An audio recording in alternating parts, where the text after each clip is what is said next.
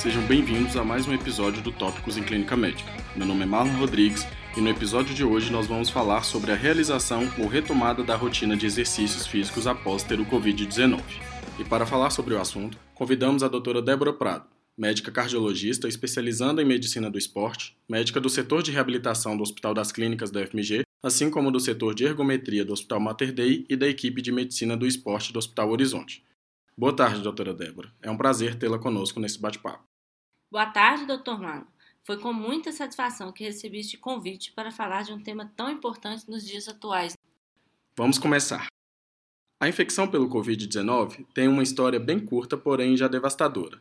Causa uma doença de amplo espectro de apresentação e que, ao contrário do que pensávamos no início sobre ser uma doença somente das vias aéreas, Hoje sabemos que trata-se de uma patologia multissistêmica, com interferências diversas, muitas delas graves. Diante disso, o raciocínio sobre exercícios físicos após Covid deve diferir em parte em relação à realização de exercícios após um resfriado comum ou gripe, correto, doutora Débora? Exato, doutor Mar. A Covid-19, apesar de acometer mais comumente o sistema respiratório, ele também pode gerar acometimento em diversos outros órgãos, incluindo o sistema cardiovascular. Temos hoje diversos estudos demonstrando um percentual preocupante de acometimento cardíaco, podendo variar de 7% nos casos leves até 22% em casos moderados a graves, enquanto o acometimento miocárdico por influenza é de aproximadamente 1%. Este acometimento pode ocorrer por dois mecanismos principais: através da injúria miocárdica indireta, gerada pela cascata inflamatória ou através do dano direto resultante da infecção da musculatura miocárdica pelo vírus SARS-CoV-2, gerando a miocardite. Hoje, em pacientes hospitalizados com Covid-19, devemos inclusive solicitar a dosagem de troponina para acompanhamento e para nos nortear quanto ao prognóstico e futuro acompanhamento destes pacientes, estando esta diretamente relacionada a estes fatores. Então, doutora Débora, sendo bem direto, uma pessoa que teve infecção pelo Covid-19 e deseja retomar as atividades físicas, como devo orientá-lo?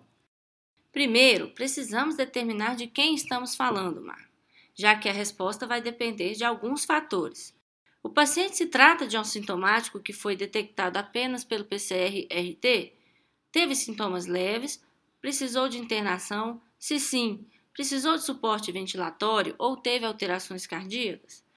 Outro fator muito importante: este paciente é um esportista recreativo, esportista que se envolve em competições amadoras ou um atleta profissional. Pois em cada uma dessas situações estaremos diante de maneiras diferentes de conduzir o caso, já que a intensidade de treino é bem diferente nesses casos, não é? Entendi. Mas há alguma recomendação em comum para todos esses grupos? Claro! A volta às atividades esportivas só deve ocorrer após o paciente estar 1. Um, completamente assintomático, 2. Com ajuste de volume e intensidade, já que, devido ao repouso, este paciente terá uma perda de condicionamento. 3.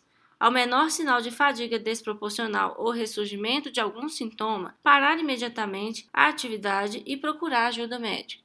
4. Em casos de esporte de alto rendimento, amadores ou não, sempre fazer avaliação médica anterior. No caso dos esportes competitivos, como é o caso do futebol profissional, existem diretrizes específicas a serem seguidas, como por exemplo a diretriz da CBF, sendo que sempre estaremos visando o retorno mais rápido possível aos treinos com a devida segurança. Ótimo. Vamos então de acordo com a epidemiologia. A maioria das infecções são assintomáticas ou casos leves, que não demandam internação. Como proceder na orientação para retorno às atividades desses pacientes? Esses pacientes são os mais simples e a Sociedade Europeia e Brasileira concordam que 14 dias de repouso após o início de sintomas é o mais razoável. Lembro, muitos vão se sentir bem e acham que não há problema nenhum em realizar algum treino neste período. No entanto, é importante aguardar este tempo o treino pode gerar alterações na resposta imunológica, assim como alterações agudas no sistema cardiovascular, que podem gerar algum tipo de complicação devido ao estado inflamatório. Por isso, solicitamos esse tempo de repouso, sendo que neste período apenas atividades de leve intensidade, como as atividades rotineiras de casa, devem ser realizadas. Nunca é demais lembrar do ajuste a ser realizado no volume de treinamento na hora do retorno, e ainda que essas pessoas tenham bastante atenção ao retorno de sintomas. Então, não são necessários exames nesses pacientes para liberação? Não. Para os pacientes assintomáticos ou sintomáticos leves, a princípio apenas o repouso e retorno com ajuste de treinamento já é o ideal. Para aqueles que estão em esportes competitivos e alto rendimento, usualmente vamos ter avaliação com teste ergométrico, onde vamos monitorar a resposta ao exercício de alta intensidade para a exclusão de alterações como arritmias. Então, nada de usar a mesma ficha da academia ou fazer o WOD no CrossFit nesse momento, né? Isso mesmo, a segurança em primeiro lugar. O retorno deve ser gradativo, com os incrementos no tempo e na carga de acordo com a percepção de bem-estar, na ausência de sintomas.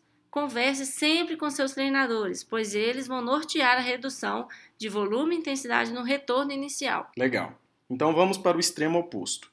Uma pessoa jovem ou mais idosa que internou em enfermaria ou CTI com acometimento pulmonar grave, com necessidade de oxigênio em altos fluxos, como esse paciente deve retornar às atividades físicas?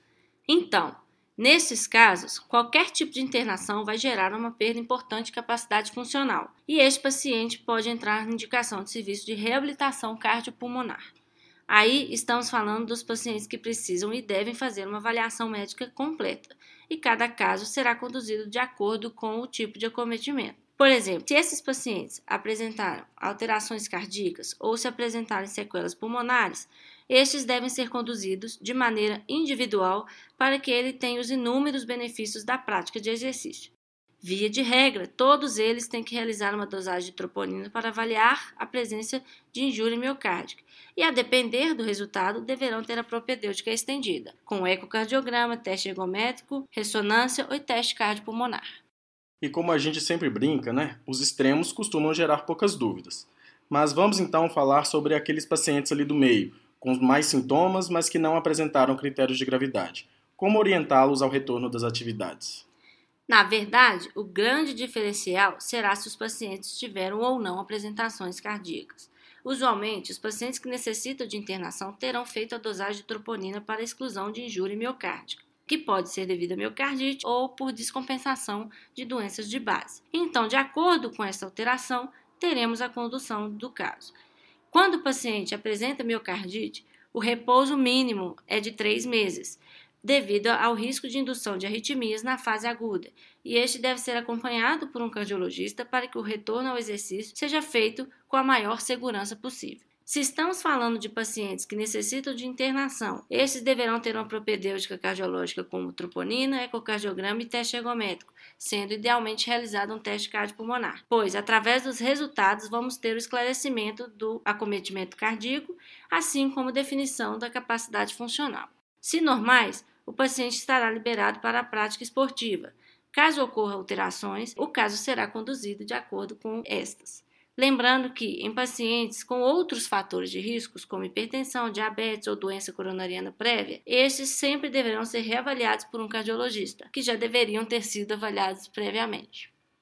A questão é que os exercícios envolvem três grandes sistemas, Marlon sistema respiratório, cardiovascular e muscular. Aqui eu foquei especialmente na miocardite. No entanto, hoje vemos vários cenários pós-Covid e diversos pacientes apresentam queixas do tipo mialgia e fadiga, mesmo após resolução do caso. E tais alterações podem ser devido a alterações pulmonares e ou musculares, lembrando que qualquer tipo de internação vai levar a uma piora do metabolismo oxidativo muscular. Então, essa orientação não pode se basear apenas na presença ou ausência de alterações cardíacas. Muito bem lembrado.